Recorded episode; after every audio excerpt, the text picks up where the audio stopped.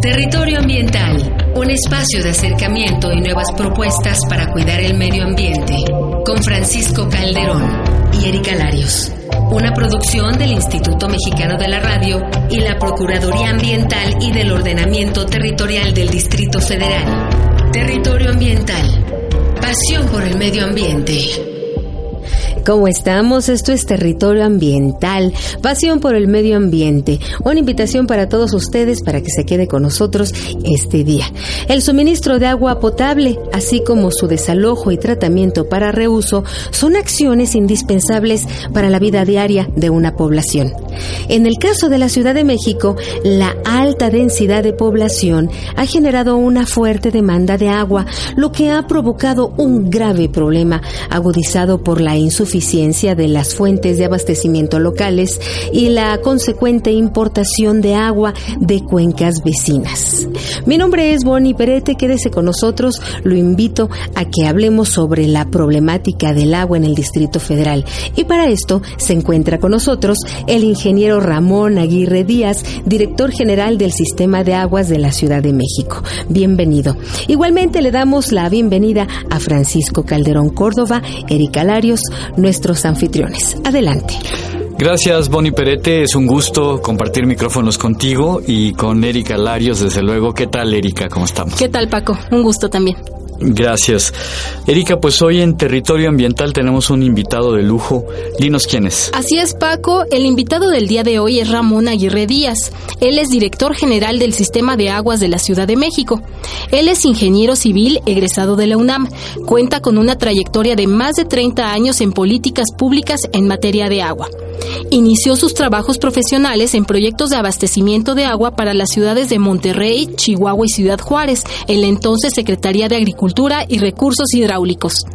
Después se incorporó a la Secretaría de Desarrollo Urbano y Ecología, donde fungió como director de construcción del programa de agua y saneamiento para ciudades medias con créditos del Banco Mundial y después también fue director general de infraestructura urbana. Ramón Aguirre Díaz también participó con el gobierno del estado de Veracruz como director general de la Comisión Estatal de Agua y Saneamiento. Ha colaborado como consultor del Banco Mundial y del Banco Interamericano de Desarrollo. Desde mayo del 2007 es el director general del Sistema de Aguas de la Ciudad de México. Ingeniero, ¿cómo está? Bienvenido. ¿Qué tal, Francisco Erika? Muchas gracias por invitarme. Ingeniero, sabemos que eh, el agua que se extrae justamente de estos pozos eh, está tardando en recuperarse. Parece que hay una explotación, digamos, del 150%, si, si no mal recuerdo. Y ahora con este problema que tenemos, eh, pues de que no está lloviendo, de que el suelo de conservación en el Distrito Federal se está ocupando también año con año y no hay una capacidad, digamos, de recarga de los acuíferos suficiente suficiente para eh, pues satisfacer este consumo que también se ha elevado paulatinamente. Eh, ¿Qué tan grave es esta problemática del agua, del abasto del agua en el Distrito Federal? Bueno, el problema serio que se tiene es de que son fuentes no sustentables, es decir, no estamos en condiciones de una explotación racional, estamos sacando mucho más agua de lo que se debería, es el acuífero en volumen más sobreexplotado a nivel nacional y esto nos puede llevar a tener problemas severos, el hundimiento pues es prácticamente imposible pararlo mientras que esté esa sobreexplotación. Y después ya tenemos problemas de calidad, el agua que estamos extrayendo está generando generando un problema de extracción de minerales en zonas donde antes no se tenía. Y entonces esta menor calidad del agua en algunas zonas de la ciudad está complicando con mucho la calidad del servicio. ¿Esto es porque los pozos son más profundos? Mm, porque se empiezan a generar conos de abatimiento donde se extraen agua de zonas donde hay minerales y tiene que ver también con que los pozos son más profundos. O sea, en un principio los pozos se perforaban a 150 metros, actualmente andamos perforando los 300 metros y ahorita estamos haciendo un pozo que se está llevando hasta los 2.000 metros de profundidad. 2.000 metros. Es prácticamente un pozo de excepción a nivel mundial, pero que lo que busca es lograr obtener agua subterránea que no tenga consecuencias negativas para la ciudad y que sea una explotación sustentable. Ingeniero, sabemos que en los domicilios y específicamente en los muebles de baño, hablemos de los excusados, se localizan la mayor parte de las fugas. ¿Es cierto el dato de que un 35% del agua se desperdicia de esta manera? ¿Y qué se está haciendo para abatir esta cifra? Bueno, el tema del 35% del agua eh, es una estimación que se ha hecho sobre las redes de distribución de la ciudad. Las pérdidas en las casas deben ser muy fuertes también. Las pérdidas en las casas deben andar si combinamos pérdidas con malos hábitos de, de consumo, bueno, pues deben ser del 50%, porque estamos con una demanda muy alta. Ahora bien, nosotros los mejores números que tenemos es de que las pérdidas que tenemos en las redes deben andar sobre el 30%. Pero aquí lo que hay que ubicarnos es de que las mejores ciudades del país en ese renglón tienen eficiencias donde la pérdida es del 20%.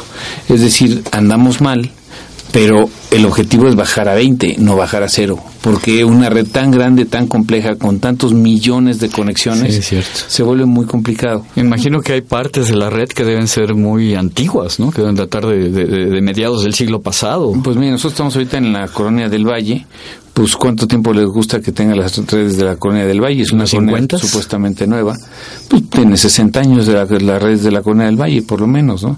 También se requiere una inversión muy importante en materia de reposición de tuberías de drenaje. Claro, pero yo creo que lo que podemos hacer desde nuestras casas es, eh, podemos invertir muy poquito y hacer mucho por la ciudad, ¿no? Porque si usted comenta que, gran parte del agua que se pierde también es, es, de esas pequeñas fugas que tenemos, que todas las tenemos y no nos damos cuenta o no las atendemos a tiempo, ¿no? hasta los hábitos, Erika. Por ejemplo, nosotros eh, cuando nos bañamos, no sé cuál, qué porcentaje habrá de población que cierre la llave mientras se enjabona, que ponga una cubeta. Que ponga una cubeta. O cuando nos lavamos las manos, pues es abrirle, eh, mojarnos las manos, cerrarle, eh, jabonarnos y después abrirle también lo mínimo y enjuagarnos. Este, abrir a chorro, a chorro múltiple y lavarse las manos mientras está escurriendo el agua, etcétera. Eso nos lleva a la diferencia entre consumir en una lavada de manos eh, un litro a que se vaya por el caño 15 litros. Sí. Y mencionaba usted ahorita el Cutzamala, sabemos que son eh, pues aproximadamente 3 de cada 10 litros eh, que consumimos en la ciudad los que provienen de, de estas dos cuencas. Eh, ¿Hay una estimación en el Distrito Federal de qué tan abatidos están los pozos de los que estamos extrayendo los otros siete litros que consumimos en el Distrito Federal? Pues los otros siete, eh, mientras este, pues nosotros todos los años tenemos que estar reponiendo pozos porque concluyen su vida útil.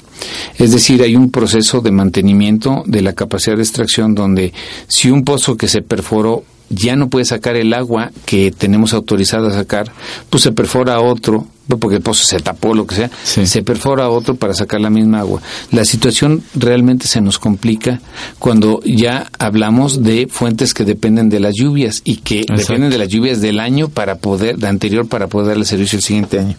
Por lo mismo, eh, en el caso de las presas del Cutzamala, la variación de sequía o no sequía tiene una relación directa con las posibilidades de darnos el servicio. Y empieza a haber escasez en delegaciones que están en la parte baja como la Cuauhtémoc, como Benito Juárez, etcétera, y ya de las delegaciones que tienen están más lejanas y más altas, la parte alta de Tlalpan, la Iztapalapa, pues ya eso a lo mejor ni hablamos, el problema es en pipas y en otras formas de traer el agua a un costo mucho más alto. Tenemos que manipular la red porque miren, en, a través de pipas no se puede dar más eh, servicio que a unas 100, 150 mil personas. Cuando hablamos de millones de personas involucradas en un problema de escasez, necesariamente hay que hacerles llegar el agua vía red de distribución. Y es cuando nosotros empezamos a operar la red buscando que aunque sea por unas horas, en lugar de que yo mande una pipa a una colonia lejana, pues mejor hago que le llegue el agua vía red aunque sea unas horas. Y que la guarde, que la almacene y que la cuide sabiendo que no le va a llegar tan fácil.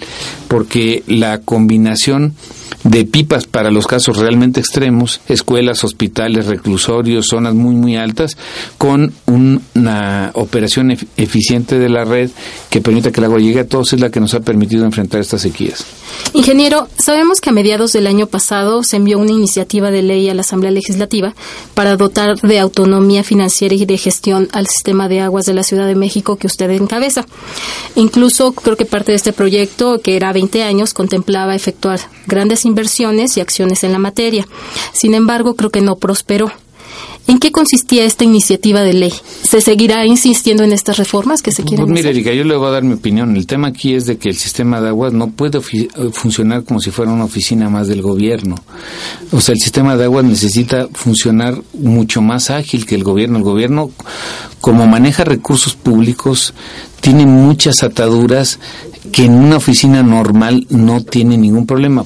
Eh, entonces, si el sistema de agua sigue funcionando como una oficina administrativa más del gobierno, como una de las tantas direcciones que tienen otra vocación que no es dar un servicio a la población, evidentemente la eficiencia con la que podemos dar ese servicio se ve muy limitada y hay que romper esas cadenas. Ahora bien, ni siquiera estamos siendo innovadores.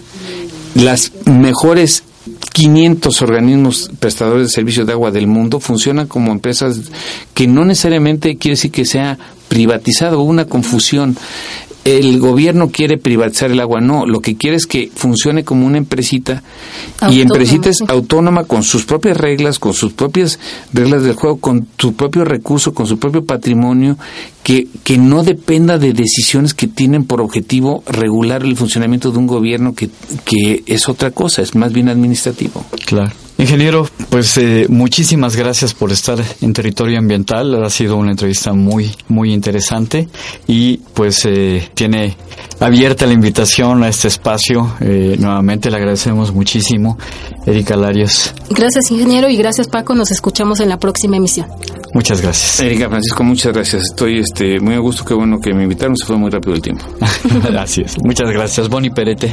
Le damos las gracias a Paco, Paco Calderón y a Erika Larios Muchísimas gracias, por supuesto, a nuestro invitado por habernos acompañado en territorio ambiental. Amigos, cuidemos el agua. La invitación ya está al aire. Hay que recapacitar. Velemos por nuestro futuro. A nuestro auditorio le recordamos, como lo hacemos siempre, que pueden seguir a la PAOT a través de las redes sociales Facebook, Twitter y YouTube. En su sitio de internet www.paot.mx o si lo prefieren pueden acercarse vía telefónica al 52 65 07 80 o en las oficinas ubicadas en Medellín 202, esto en la colonia Roma, allá en la delegación Cuauhtémoc entre la calle de Chiapas y Tapachula. Los esperamos en la próxima emisión de Territorio Ambiental, Pasión por el Medio Ambiente. Yo soy Boni Perete. Hasta la próxima.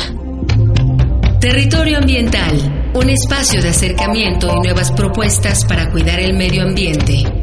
Con Francisco Calderón y Erika Larios. Una producción del Instituto Mexicano de la Radio y la Procuraduría Ambiental y del Ordenamiento Territorial del Distrito Federal. Territorio Ambiental. Pasión por el medio ambiente.